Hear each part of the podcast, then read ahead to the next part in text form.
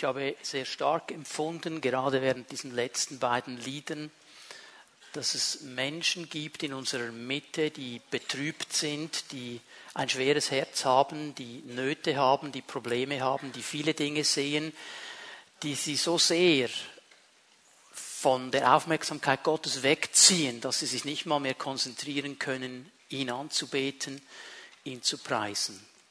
Und ich glaube, dass der Herr dir begegnen möchte heute Morgen. Möchte dich ermutigen, ganz bewusst jetzt in diesem Moment, dich zu entscheiden, wegzuschauen von dem, was dir Sorge macht, wegzuschauen von dem, was dich traurig macht, von den Problemen, wo du nicht mehr weiter siehst und dein Herz ganz bewusst zu öffnen für das Wort Gottes. Ich glaube, dass der Herr dir helfen wird, einen wichtigen Schritt zu tun heute Morgen. Lass ihn dir dienen. Lass es nicht zu, dass Umstände und Situationen dich so sehr in Beschlag nehmen, dass er dir nicht mehr dienen kann, weil du dich ganz einfach nicht auf ihn konzentrierst. Das kann so schnell geschehen. Aber er ist hier heute Morgen und er möchte dir begegnen und er möchte dich freisetzen. Er hat etwas für dich bereit heute Morgen. Wir werden uns noch einmal Gedanken machen zu dieser Frage, wie gut kennst du Gott? Ich werde dieses Thema heute Morgen abschließen. Ich bin mir bewusst, dass man noch viel dazu sagen könnte, aber ich werde hier mal auch einen Abschluss machen, dann in ein neues Thema hineingehen. Und wir haben einiges gesehen über unseren Herrn, mit dem wir ja Beziehung leben dürfen, den wir kennen dürfen. Ich versuche ganz kurz in ein paar Sätzen zusammenzufassen. Er ist allwissend, er ist allgegenwärtig, er ist allmächtig, er verändert sich nicht. Er ist gnädig und souverän. Und in seiner Souveränität hat er alles in Kontrolle. Er hält alles in seiner Hand. Wir können ihm vertrauen, weil er zu seinen Zusagen steht und sich nicht verändert. Weil er nicht die Spielregeln plötzlich ändert während des Spiels. Weil er so bleibt, wie er ist. Und wir wissen, er ist ein Gott der Gnade und der Liebe. Und bei diesem letzten Punkt möchte ich stehen bleiben heute Morgen. Gott ist ein Gott der Liebe. Das ist ein ganz, ganz großes Thema und ein Thema, das nicht nur unter Menschen diskutiert wird, die Jesus kennen und die Bibel lesen, in eine Gemeinde gehen. Das Thema Gott und Liebe, das wird überall auf der ganzen Welt diskutiert. Damit setzen sich Menschen überall auseinander, ob sie jetzt die Bibel lesen oder nicht, ob sie sagen, ich bin Christ oder nicht. Und man kommt dann sehr schnell in diese Diskussion hinein, ja, Gott ist Liebe, das wissen eigentlich fast alle auf der ganzen Welt, werden das auch so irgendwie sagen. Man spricht vom lieben Gott. Das ist etwas vom Ersten, was ich gehört habe als kleines Kind. Der liebe Gott, der ist ein Lieber. Dann wird weitergezogen, ja, kann denn Liebe Sünde sein? Kann Gott gegen etwas sein, wo Liebe involviert ist? Die Leute, die sagen, ja, der liebe Gott, wenn der so ein Lieber ist, warum lässt er all die Dinge zu? Also da wird groß diskutiert über Gott und Liebe. Ist ein ganz, ganz großes Thema. Aber die Frage, die mich beschäftigt und die wir heute Morgen auch ein bisschen versuchen auszuloten, haben wir verstanden, was es bedeutet, dass Gott Liebe ist? Haben wir wirklich verstanden, was die Bibel damit meint? Wenn sie sagt, Gott ist Liebe? Haben wir verstanden, was die biblischen Parameter sind? Oder definieren wir Liebe so, wie wir Liebe verstehen? Und machen wir Gott zu dem, was wir eigentlich gerne hätten? Gott ist Liebe. Lass uns mal 1. Johannes aufschlagen im vierten Kapitel, Vers 16. 1. Johannes 4, Vers 16. Und noch etwas gibt uns die Gewissheit, mit Gott verbunden zu sein. Wir haben erkannt, dass Gott uns liebt und haben dieser Liebe unser ganzes Vertrauen geschenkt. Gott ist Liebe. Und wer sich von der Liebe bestimmen lässt, lebt in Gott und Gott lebt in ihm. So mittendrin ist diese Aussage, Gott ist Liebe. Und Liebe ist das Attribut des Wesens Gottes, das am meisten besprochen wird, wo man am meisten darüber diskutiert. Aber noch einmal, ich glaube, es ist auch eines der missverstandensten Attribute seines Wesens. Wir wollen heute Morgen mal versuchen, das ein bisschen auszuloten. Und das Erste, was ich euch zeigen möchte, schau noch einmal hinein in deine Bibel, 1. Johannes 4, Vers 16, und unterstreich mal Folgendes, nämlich das, was da steht. Gott ist Liebe. Okay? da steht nicht, Liebe ist Gott.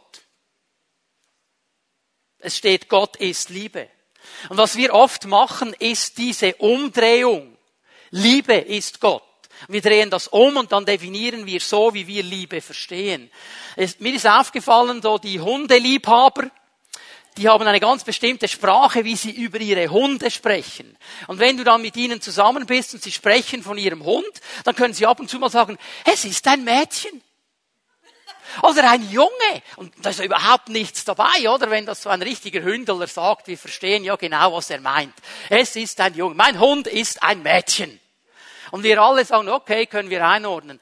Nun, wenn du diese Aussage aber umdrehst und sagst, mein Mädchen ist ein Hund, dann haben wir ein Riesenproblem, dann sagen wir etwas ganz anderes. Und wir haben nur umgedreht, was eigentlich gesagt worden ist. Und jetzt passt mal auf, wir drehen das ganz schnell um und sagen, Liebe ist Gott.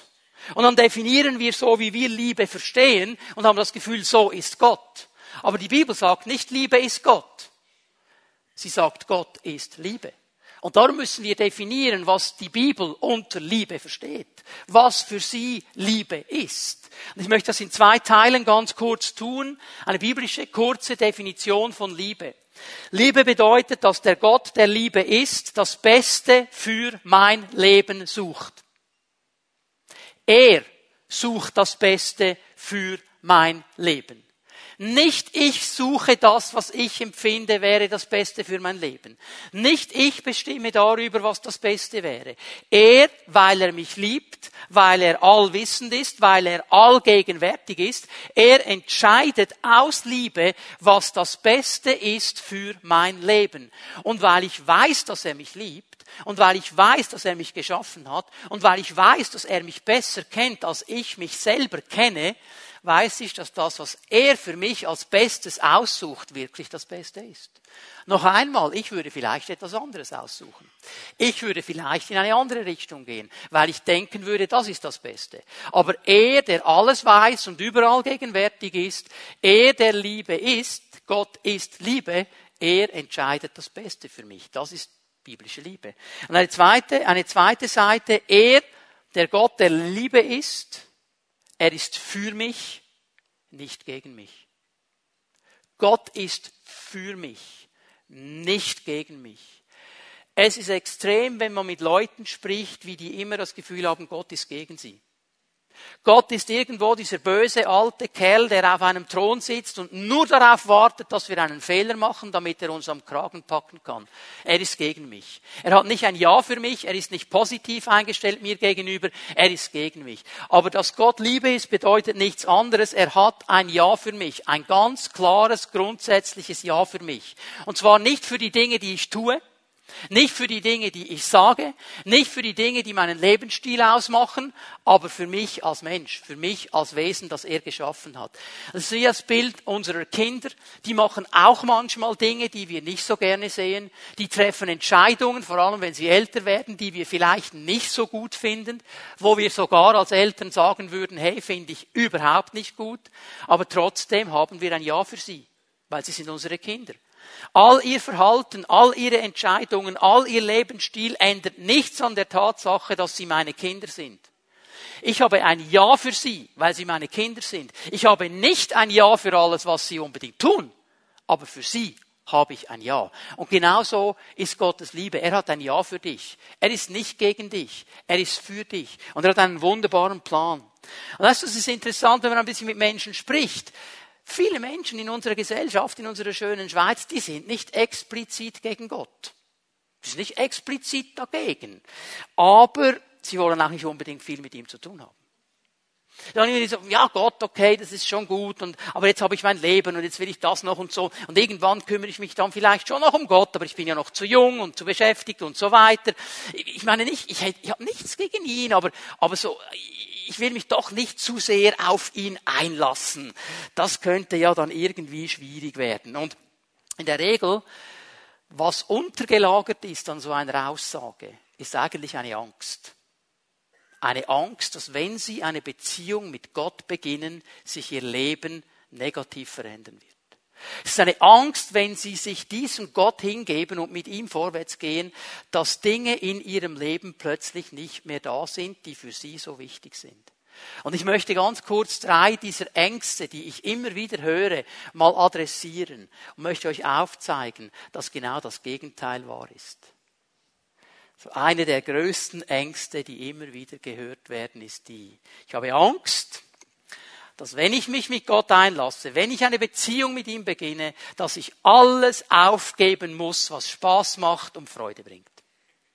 Wenn ich mit Gott anfange zu leben, dann muss ich alles loslassen und aufgeben, was Spaß macht und was Freude macht. So mit anderen Worten, mit Gott zu leben bedeutet Party over. Kein Spaß mehr, keine Party mehr, jetzt bin ich mit Gott unterwegs, jetzt bin ich einfach nur noch seriös. Und manchmal, ihr lieben Leute, wenn ich am Morgen in einen Gottesdienst komme und mir die Menschen anschaue, die mir zuhören, habe ich fast den Eindruck, das stimmt aber. Weil da schauen mich einige an, so grimmig, als hätten sie ein Kilo Zitronen gegessen. Manchmal geben wir dem ja auch ein bisschen Vorschub, oder? Aber weißt du, wir leben in einer Spaßgesellschaft, so wird sie ja genannt, Spaßgesellschaft. Man will Spaß haben, man will Freude haben, man will alles erleben, man will auskosten, mal bis ins letzte Detail alles haben, jeden Frill, jeden Kick, alles, was irgendwie Spaß machen könnte, will ich erleben. Weißt du, was mir auffällt? Wir kommen in einen Riesenstress. Ein Riesenstress. Weil,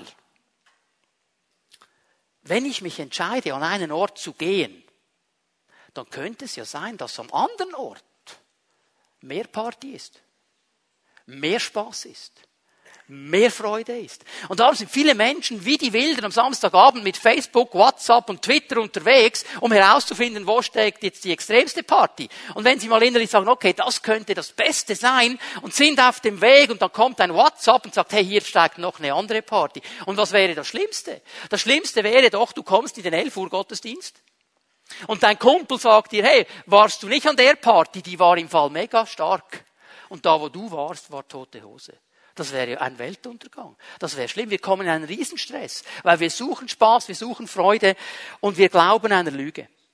Wir glauben einer Lüge. Wir glauben den Medien, die uns sagen, was wirklich Spaß macht. Die Medien erklären uns, wo wir hinfahren müssen, dass es Spaß macht, in welchen Club wir gehen müssen, dass es Spaß macht, auf welche Plattform wir uns bewegen müssen, dass es Spaß macht. Sie zeigen uns, wo es Spaß macht. Nur eines vergessen sie uns zu sagen.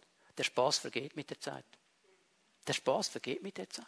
Und viele Menschen, die leben in einem Hamsterrad, in einem Kreislauf, weil irgendwann haben sie so viel Spaß, dass sie einen extremeren Spaß haben müssen, um überhaupt noch etwas zu empfinden. Und sie rennen in diesem Hamsterrad, weil sie immer mehr Freude und immer mehr Spaß wollen. Und sie investieren Zeit und sie investieren Energie und sie investieren Aufwand und sie investieren Finanzen, nur um am Schluss zu merken, ich bin immer noch nicht erfüllt. Es hat doch nicht das gebracht, was ich eigentlich wollte. Ich habe ein bisschen herumgegoogelt und wollte mal Stimmen hören dieser Spaßgesellschaft. Was sagen die Leute in dieser Spaßgesellschaft? Schau mal, das sind Leute, die in dieser Spaßgesellschaft leben, die sagen Folgendes. Ein freier Tag ohne Erlebnis ist hässlich. Ein freier Tag, wenn ich einfach nur mal frei habe, und nicht irgendein Erlebnis, nicht irgendein Kick, nicht irgendwo runterspringen kann oder tauchen kann oder eine Party haben kann, ist ein hässlicher Tag.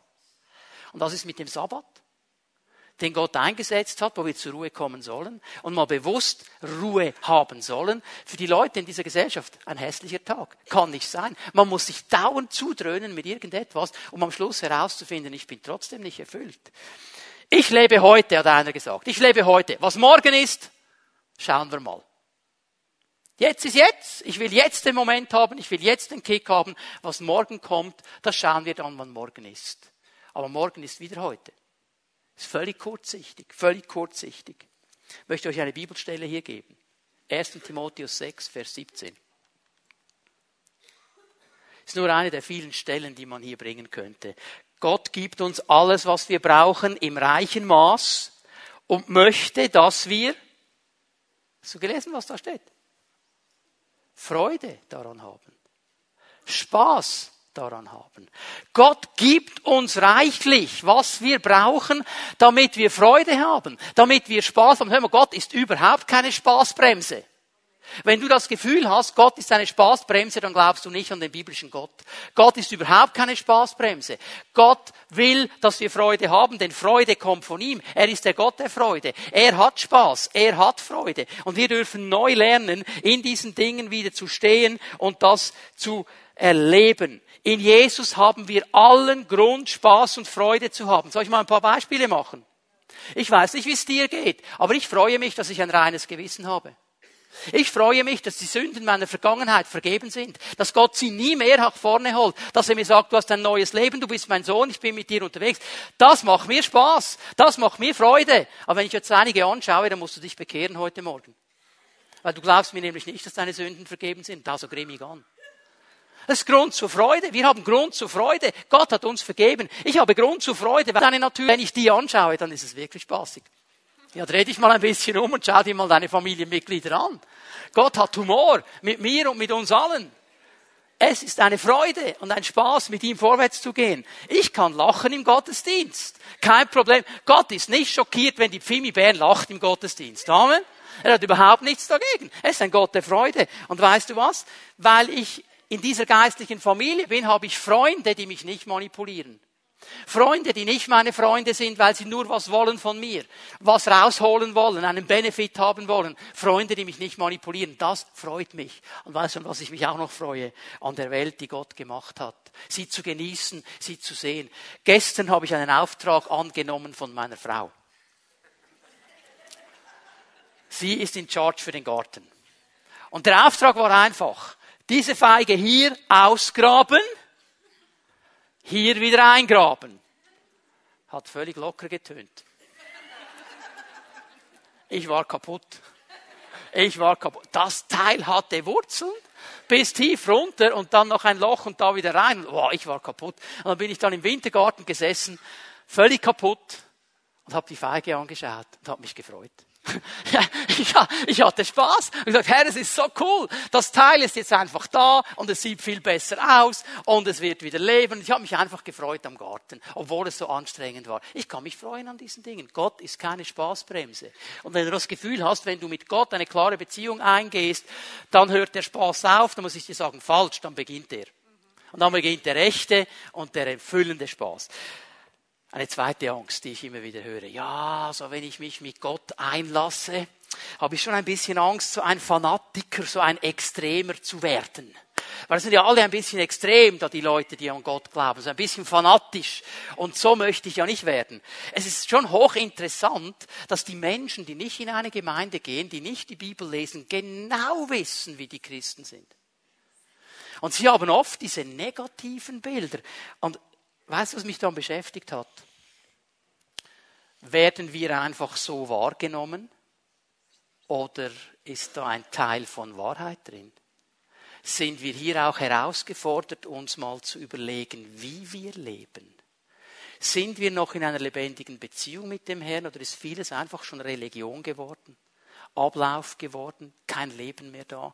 Und ich habe euch mal so vier Exponenten herausgepickt, die findest du in jeder Gemeinde außer in der Pfimi Bern. Bei uns gibt es sie nicht, darum rede ich ja darüber. Nicht? Also, äh, Peter Pharisäer. Peter Pharisäer ist eng und gesetzlich. Wenn er die Bibel in die Hand nimmt, dann sieht er keinen Liebesbrief von Gott an ihn.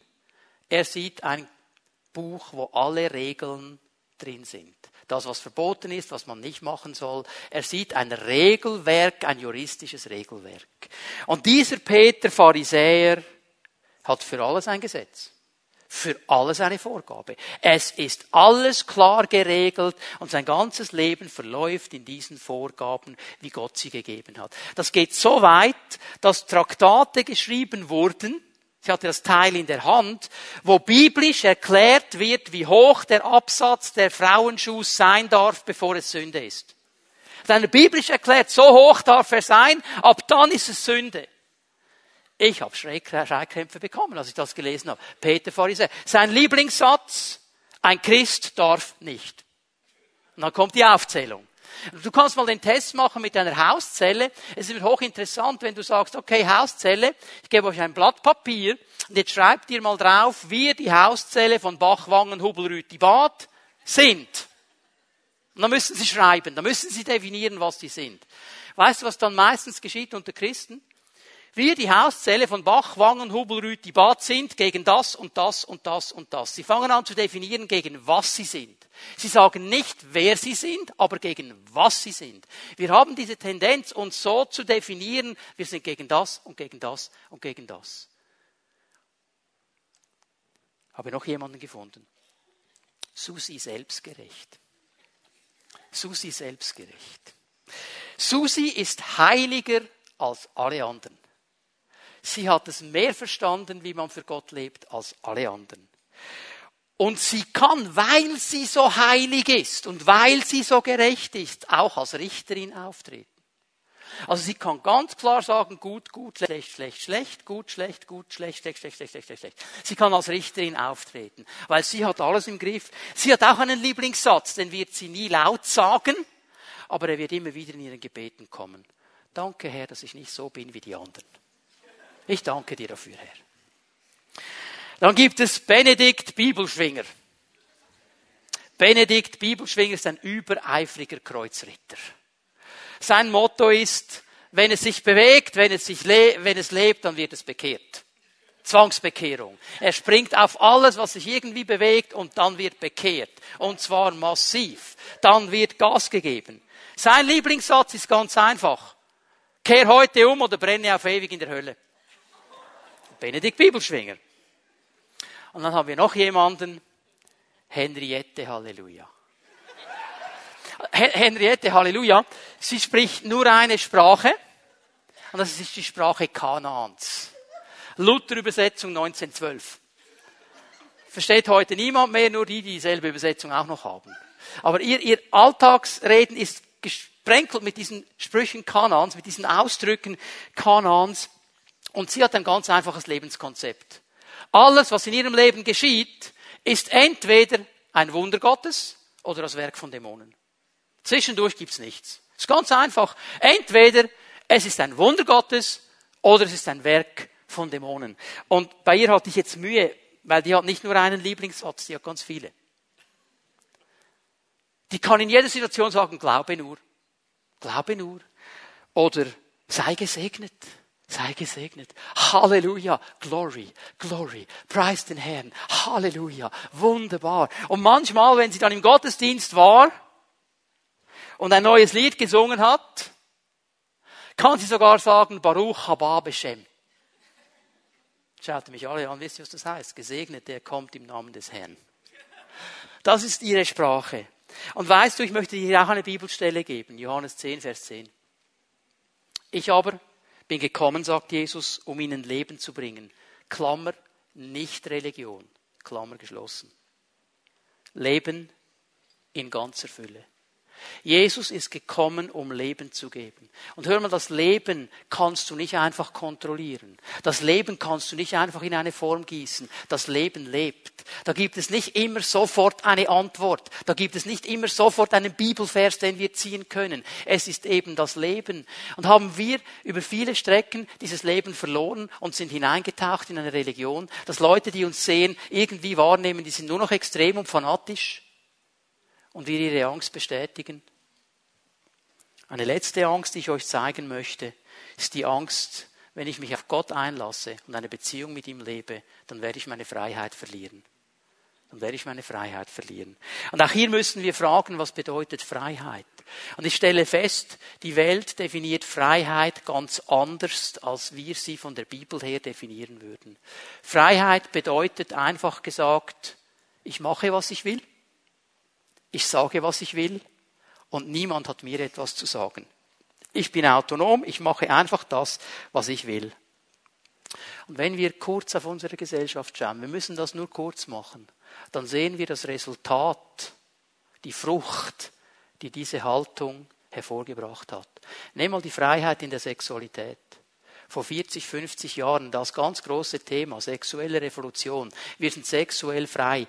Wir haben wechselnde Sexualpartner. Was hat uns das gebracht? Was ist die Frucht davon? AIDS? Ungewollte Schwangerschaft mit Schwangerschaftsabbruch danach? Millionen von Menschen, die seelisch kaputt gemacht worden sind durch ihre wechselnden Sexualpartner und die jetzt Therapie brauchen. Das hat diese Freiheit gebracht. Die Freiheit zu machen, was ich will. Freiheit von allen Vorgaben. Freiheit von allen Konventionen. Ich mache einfach, was für mich gut ist und was für mich stimmt. Und wenn ich will, dann habe ich die Freiheit, mich so zu besaufen, dass ich ins Koma falle. Man nennt das Kampfsaufen oder Komasaufen. Ist hochaktuell, geh auf Facebook, die Leute sammeln sich und machen Komasaufen und Kampfsaufen und sagen, es ist Freiheit, machst dein Leben kaputt. Die Freiheit, ich habe die Freiheit, einen Joint zu rauchen und noch einen Joint zu rauchen und noch einen Joint zu rauchen. All diese Freiheiten führen in eine Sucht. Irgendwann bist du abhängig von diesen Dingen. Sie werden nie das Loch auffüllen, das in dir drin ist. Sie werden nie das Loch auffüllen, wo du eigentlich versucht hast, etwas hineinzulegen, um anders zu leben und anders zu erleben. Der Einzige, der dich wirklich frei machen kann, ist Jesus Christus. Er ist der Einzige. Freiheit in den Finanzen. Nicht das Motto, das kommt dann immer so vor Weihnachten in den Geschäften. Das tönt so cool.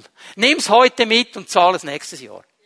Ja, aber zahlen musst du es irgendwann. Hast du es verstanden? Du musst es irgendwann zahlen. Ich habe eine Kreditkarte, ich zahle mit der Kreditkarte. Ja, aber zahlen musst du es irgendwann. Und dann bist du drin in dieser, in dieser Finanzierungsspirale, in dieser Verschuldungsspirale und sagst, ich bin total frei, ich habe die Kreditkarte immer noch. Und wenn ich die nicht habe, nehme ich die zweite und die dritte und die vierte.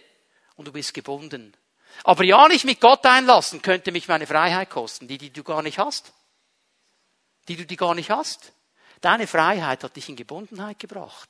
Wenn wir das Gefühl haben, ohne Gott leben zu können, werden wir gebundene Menschen sein. Wenn wir das Gefühl haben, uns über alles hinwegzusetzen, was Gott gesetzt hat in seinem Wort, dann haben wir vielleicht einen Moment ein gutes Feeling, aber wir werden gebundene sein und unfreie sein. Und darum hier Johannes 8, Vers 36. Nur wenn der Sohn euch frei macht, seid ihr wirklich echt frei. Nur er kann uns frei machen. Nur die Beziehung zu ihm macht mich frei. Die gibt es nur bei ihm. Es ist die Freiheit von Schuld. Es ist die Freiheit von Todesangst, von Bitterkeit. Die Freiheit, dich selber zu sein. Nicht mehr allen irgendetwas vorzuspielen, sondern so zu sein, wie Gott dich geschaffen hat. Das ist echte Freiheit.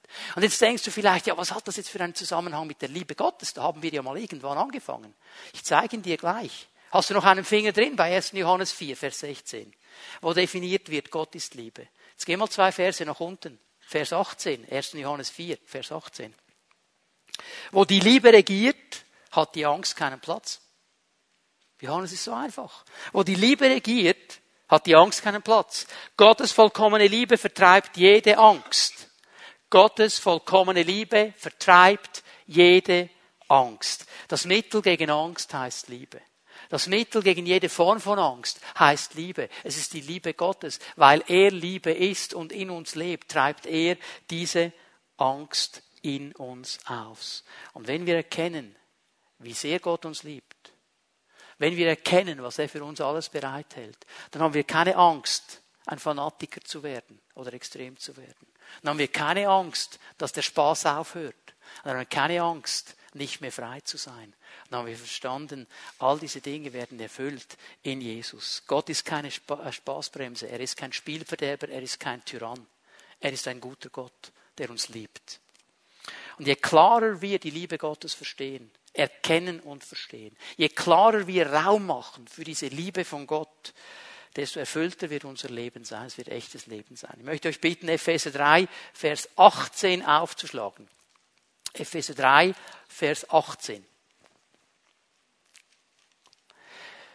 dass wir euch dazu befähigen, zusammen mit allen anderen, die zu Gottes heiligen Volk gehören, die Liebe Christi in all ihren Dimensionen zu erfassen. In ihrer Breite, in ihrer Länge, in ihrer Höhe und in ihrer Tiefe. Paulus streicht hier heraus, dass diese Liebe Gottes in vier Dimensionen zu uns kommt. Und die möchte ich euch ganz kurz zeigen heute Morgen. Gottes Liebe ist breit genug, um jeden Menschen zu erfassen. Jeden Menschen. Gottes Liebe ist universal. Er liebt alle Menschen. Jeder Mensch ist mit eingeschlossen. Schau mal, Jesus liebt dich. Er liebt dich. Hallo? Jesus liebt dich. Aber weißt du was? Er liebt auch deine Feinde.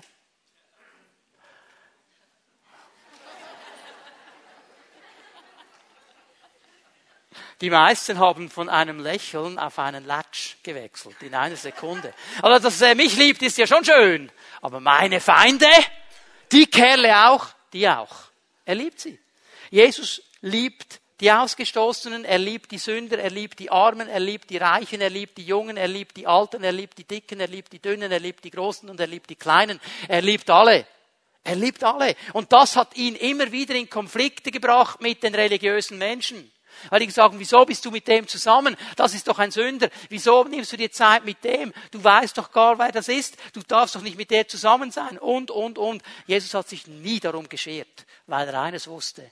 Die Liebe Gottes ist breit genug, um jeden Menschen zu umfassen und jeden Menschen mit hineinzunehmen. Jede Person, der du in den letzten Tagen begegnet bist, Jesus liebt sie. Jesus liebt sie.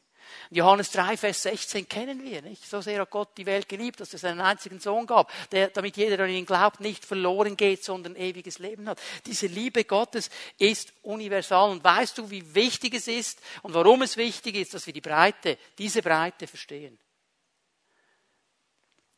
Wenn wir Gottes Liebe verstehen, dann wird es unseren Selbstwert und unser Selbstbild verändern. Wenn wir verstehen, dass Gott uns liebt und uns in seiner Liebe angenommen hat, wird es mein Selbstwert und mein Selbstbild verändern. Gott hat mich gemacht und er macht keine Fehler. Er macht keine Fehler. Er hat dich gemacht und er macht keine Fehler. Vielleicht, wenn du dich anschaust, wenn du in den Spiegel schaust, dann mag es nicht so sein, dass die Medien, die dir sagen, so und so und so müsstest du sein und das und das und das müsste an dir sein und und und, dann merkst du, okay, hier komme ich zu kurz. Aber wenn du verstehst, Gott hat dich gemacht und er hat dich so gemacht, wie du bist und er hat ein Ja für dich, dann wird das deinen Selbstwert und dein Selbstbild verändern. Dann merkst du nämlich, meinen Wert hole ich nicht von außen, sondern ich hole ihn aus dieser Beziehung zu ihm. Und mein Selbstbild spiegle ich nicht von außen, ich spiegle es in seinem Wort und ich spiegle es in seinem Angesicht.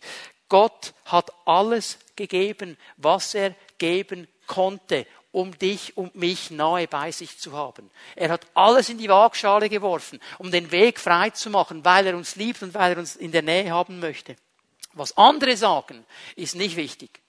Was andere denken, ist nicht wichtig. Weißt du, mir ist es eigentlich egal, was andere sagen und denken. Mir ist wichtig, was er sagt und was er denkt. Was er über mein Leben zu sagen hat, was er über mein Leben denkt, das ist wichtig. Es ist nicht mein Aussehen. Es sind nicht irgendwelche Kleider, es sind nicht irgendwelche Autos, irgendwelche Statussymbole, irgendwelche Ausbildungen, die Wert geben. Es ist er. Es ist er. Und wenn wir die Liebe Gottes wirklich verstehen, dann wird sich das verändern. Und wir werden nicht mehr diesen Dingen nachrennen, sondern uns immer wieder diese Bestätigung auch holen dürfen bei ihm. Paulus sagt, dass die Liebe Gottes lang genug ist, um ewig zu bestehen. Sie hört nie auf.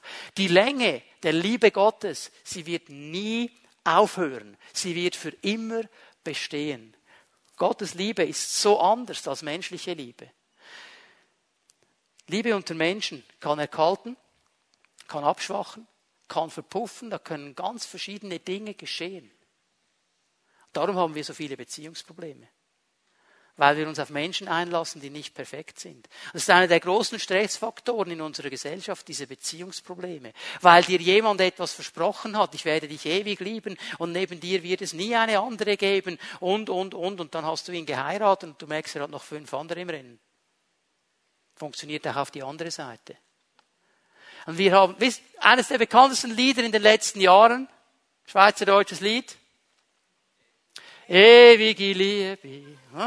Und wir singen das und vielleicht, wenn es kommt, noch, dass früher hatten wir ein Feuerzeug, heute nimmt man irgendwie das Handy hervor, nicht und leuchtet. Ewige, haben wir verstanden, dass er nicht von Gott singt? Nicht nur den Refrain hören. Was singt er da? Sag nicht für immer. Denn wir wissen nicht, wie lange es geht, oder? Äh, es gibt keine Regeln in diesem Würfelspiel. Also die Liebe ist ein Würfelspiel. Je nachdem, wie die Würfel fallen, funktioniert es oder funktioniert dann nicht. Und wir noch, äh, und haben nicht verstanden, dass er nicht von ihm singt. Es gibt nur eine ewige Liebe.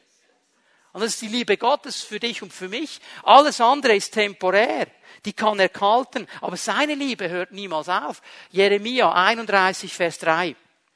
Aus der Ferne ist mir der Herr erschienen Mit unendlicher Liebe habe ich dich geliebt, darum habe ich dich zu mir gezogen aus Güte. Mit unendlicher Liebe. Diese Liebe hört nie auf. Sie hört nie auf. Sie ist ewig.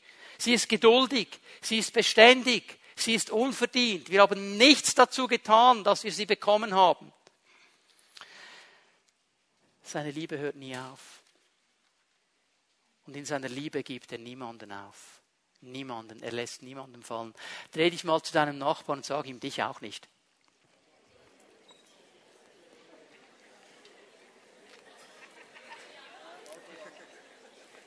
Er lässt niemanden fallen. Hör mal, er lässt niemanden fallen. Schau mal. Gott wird dich nie mehr lieben als heute. Aber er wird dich auch nie weniger lieben als heute. Seine Liebe verändert sich nicht, sie ist immer da. Er, er liebt dich nicht nur an deinen guten Tagen, auch an deinen schlechten. Auch wenn du eine richtige Kratzbürste bist. Ein Kotzbrocken. Er liebt dich auch dann. Er liebt dich. Er liebt uns. Seine Liebe ist nicht abhängig von dem, was wir tun, was wir sagen, wie wir riechen, wie wir aussehen. Das ist ihm egal. Er liebt uns. Gott ist Liebe. Seine Liebe ist unverdient. Ein Geschenk. Nimm sie einfach an. Nimm sie an. Nimm sie an. Sie ist breit genug, um jeden zu erfassen. Sie ist lang genug, um in Ewigkeit nicht aufzuhören. Und sie ist hoch genug. Sie ist hoch genug, um überall hinzukommen. Gottes Liebe kommt überall hin. Römer 8, Vers 39 kannst du dir aufschreiben hier, ich werde es nicht zitieren. Es gibt im ganzen Universum keinen Ort, wo die Liebe Gottes nicht hinkommt. Egal wo du bist. Und jetzt spreche ich nochmal die Leute an, die diesen Klumpen in ihrem Herzen haben, diese Trauer in ihrem Herzen haben, diese Probleme haben, diese Dinge haben, die sie nach unten ziehen. Hör mal, auch dahin kommt die Liebe Gottes, wenn du sie lässt. Es gibt keinen Ort, wo sie nicht hinkommt. Es gibt keinen Ort. Und wenn wir das verstanden haben, wenn wir das verstanden haben, die umfassende Liebe Gottes verstehen, ist das beste Mittel gegen Einsamkeit. Das ist das beste Mittel. Christen sind nie einsam. Sie sind nie einsam. Aber weißt du, was Christen machen, wenn sie das Gefühl haben, einsam zu sein? Sie starren auf das Telefon. Warum ruft mich niemand an? Sie starren auf ihr Android oder iPhone. Warum kommt nicht ein WhatsApp? Niemand denkt an mich, niemand chattet mit mir, niemand schreibt mir eine E-Mail. Anstatt dass sie einfach sagen, Herr, ich fühle mich einsam, aber gell, du bist hier. Und was wird er sagen? Jawohl, ich bin hier und ich nehme dich in die Arme. Wir gehen nicht mehr zu ihm. Wir suchen das immer von außen. Fang's an, bei ihm zu suchen. Und dann wirst du nie einsam sein. Mich, mich erschüttert es immer wieder, wenn ich lese von Brüdern und Schwestern, die wegen ihrem Glauben ins Gefängnis gekommen sind, zum Teil in, in, in Einzelhaft, in Dunkelheit, und sie sagen, weißt du, ich war nie allein in dieser Zeit. Ich war nie allein in dieser Zeit. Er war immer da. Er war immer da. Müssen wir zuerst in den Knast, dass wir das glauben? Hoffentlich nicht. Hoffentlich lernen wir es jetzt schon. Er ist immer da. Geh doch zu ihm. Seine Liebe ist ewig, sie ist umfassend und sie ist überall. Und dann noch etwas, Gottes Liebe ist tief genug, um all meine Bedürfnisse zu erfassen. All meine Bedürfnisse. Wir dürfen verstehen, dass Gottes Liebe viel tiefer geht als all meine Nöte, als all meine Probleme, als all meine Sorgen. Seine Liebe geht tiefer. Ich gebe euch hier eine meiner Lieblingsbibelstellen, 5. Mose 33, Vers 27. Ich liebe diese Aussage. Das ist ja etwa vor vier, vier, viereinhalbtausend Jahren geschrieben und es könnte aktueller nicht sein. Er sagt etwas Interessantes hier. Eine Zuflucht ist der alte Gott. Und das schreibt das in deiner Bibel, der alte Gott. Und heute leben wir in einer Zeit, alles was älter ist als zwei Monate ist uralt. Und er sagt schon damals, Leute, äh, ihr müsst nicht einen neuen Gott erfinden. Ihr müsst nicht was Neues suchen. Zuflucht ist bei dem alten Gott der war schon immer da und er wird immer da sein. Er ist ewig und er ist immer eine Zuflucht. Immer. Und Mose sagt ihnen nicht, sondern Leute, wenn ihr dann im Land seid, es ist bei diesem alten Gott Zuflucht, sucht nichts Neues, lasst euch nicht irre machen, bei ihm ist diese Zuflucht. Und unten hat er mit ewigen Armen den Feind von dir vertrieben, sagt die neue Zürcher Übersetzung. Das ist nicht ganz korrekt aus dem Hebräischen übersetzt. Korrekte Übersetzung ist, und unter dir sind ewige Arme und er hat den Feind für dich vertrieben. Okay, das wäre die korrekte Übersetzung. Unter dir sind ewige Arme. Und stell dir mal vor, was das heißt. Wenn du in ein noch so tiefes Loch fällst, deine Nöte, deine Sorgen, deine Probleme, deine Ängste, was da ist, was dich traurig macht und so weiter, du fällst da hinein. Das ist so tief, dass du von oben den Boden nicht siehst. Egal wie tief es ist, unten dran sind die Hände Gottes. Unten dran sind die Hände Gottes. Und die fangen. Und die halten. Und es sind starke Arme. Und es sind Arme, die dich nicht loslassen. Gottes Liebe macht den Unterschied. Und diese Liebe in ihrer Breite, in ihrer Länge, in ihrer Höhe, in ihrer Tiefe macht nicht nur den Unterschied irgendwann in der Ewigkeit. Ja, wenn wir dann alle mal bei ihm sind und dann wird es ja eh schön sein und so weiter. Ja, das wird genial sein. Aber weißt du, diese Liebe Gottes macht heute schon den Unterschied. Kannst du hier aufschreiben, Römer 5, die Verse 8 bis 10. Da macht Paulus klar, dass aufgrund der Liebe Gottes unsere Ewigkeit geregelt ist, wenn wir eine Beziehung haben mit ihm. Wir sind versöhnt mit ihm, wir sind nicht mehr im Gericht, wir sind mit ihm zusammen und er hat alles schon getan am Kreuz von Golgatha, als wir noch Sünder waren, als wir noch seine Feinde waren.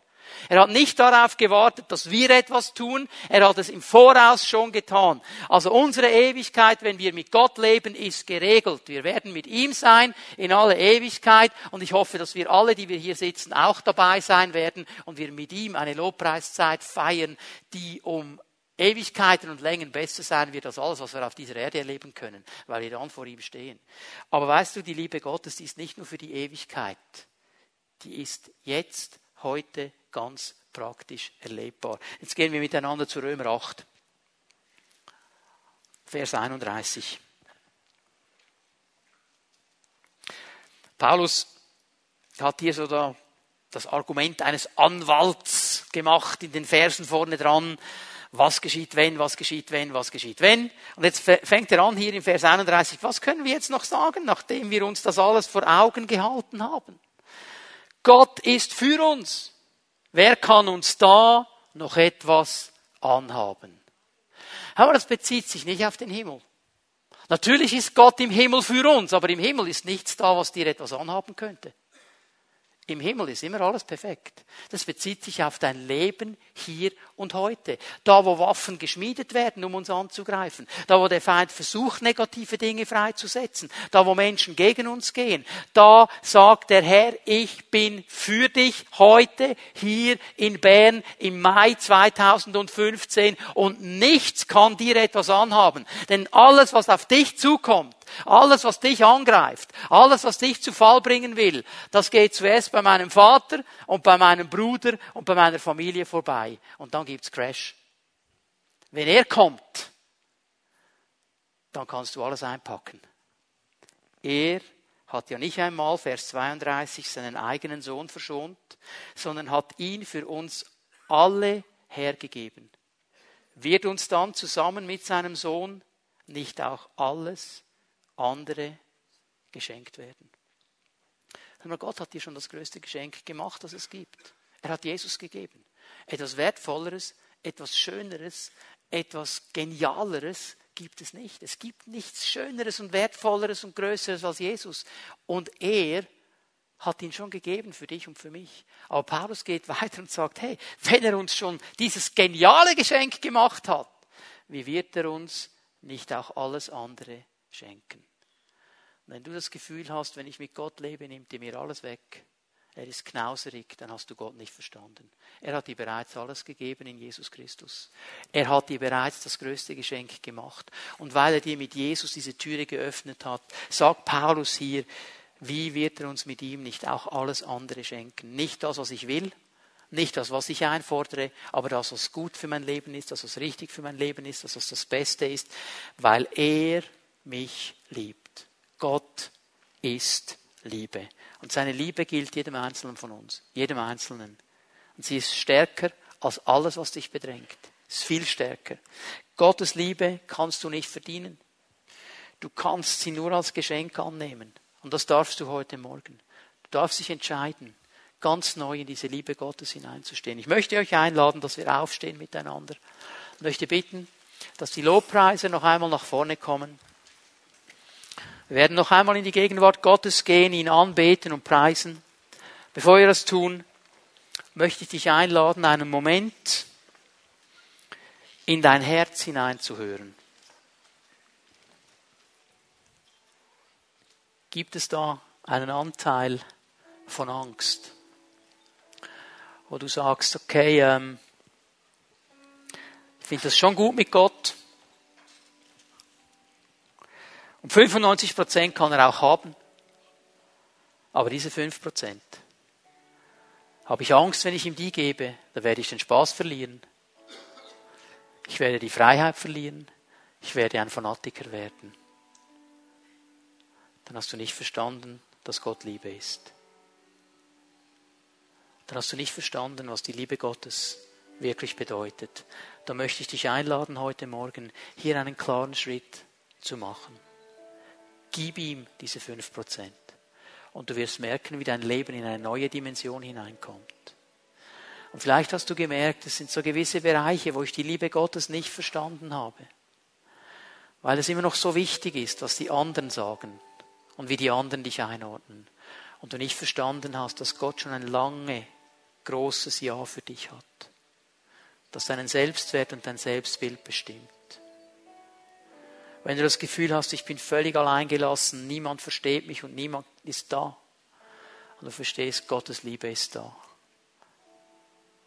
Wenn du das Gefühl hast, ich falle hier in ein Loch hinunter und niemand kann mir helfen, doch die Arme Gottes sind unter dir. Er fängt dich und er hält dich und bei ihm ist Zuflucht. Ich möchte dich einladen, heute Morgen dein Herz zu öffnen für die Liebe Gottes. Wo immer du die Berührung dieser Liebe Gottes brauchst heute Morgen, wo immer du sagst, hier muss ich ganz neu mich ausrichten auf diese Liebe Gottes, dann tu es heute Morgen, weil er ist hier und er möchte begegnen.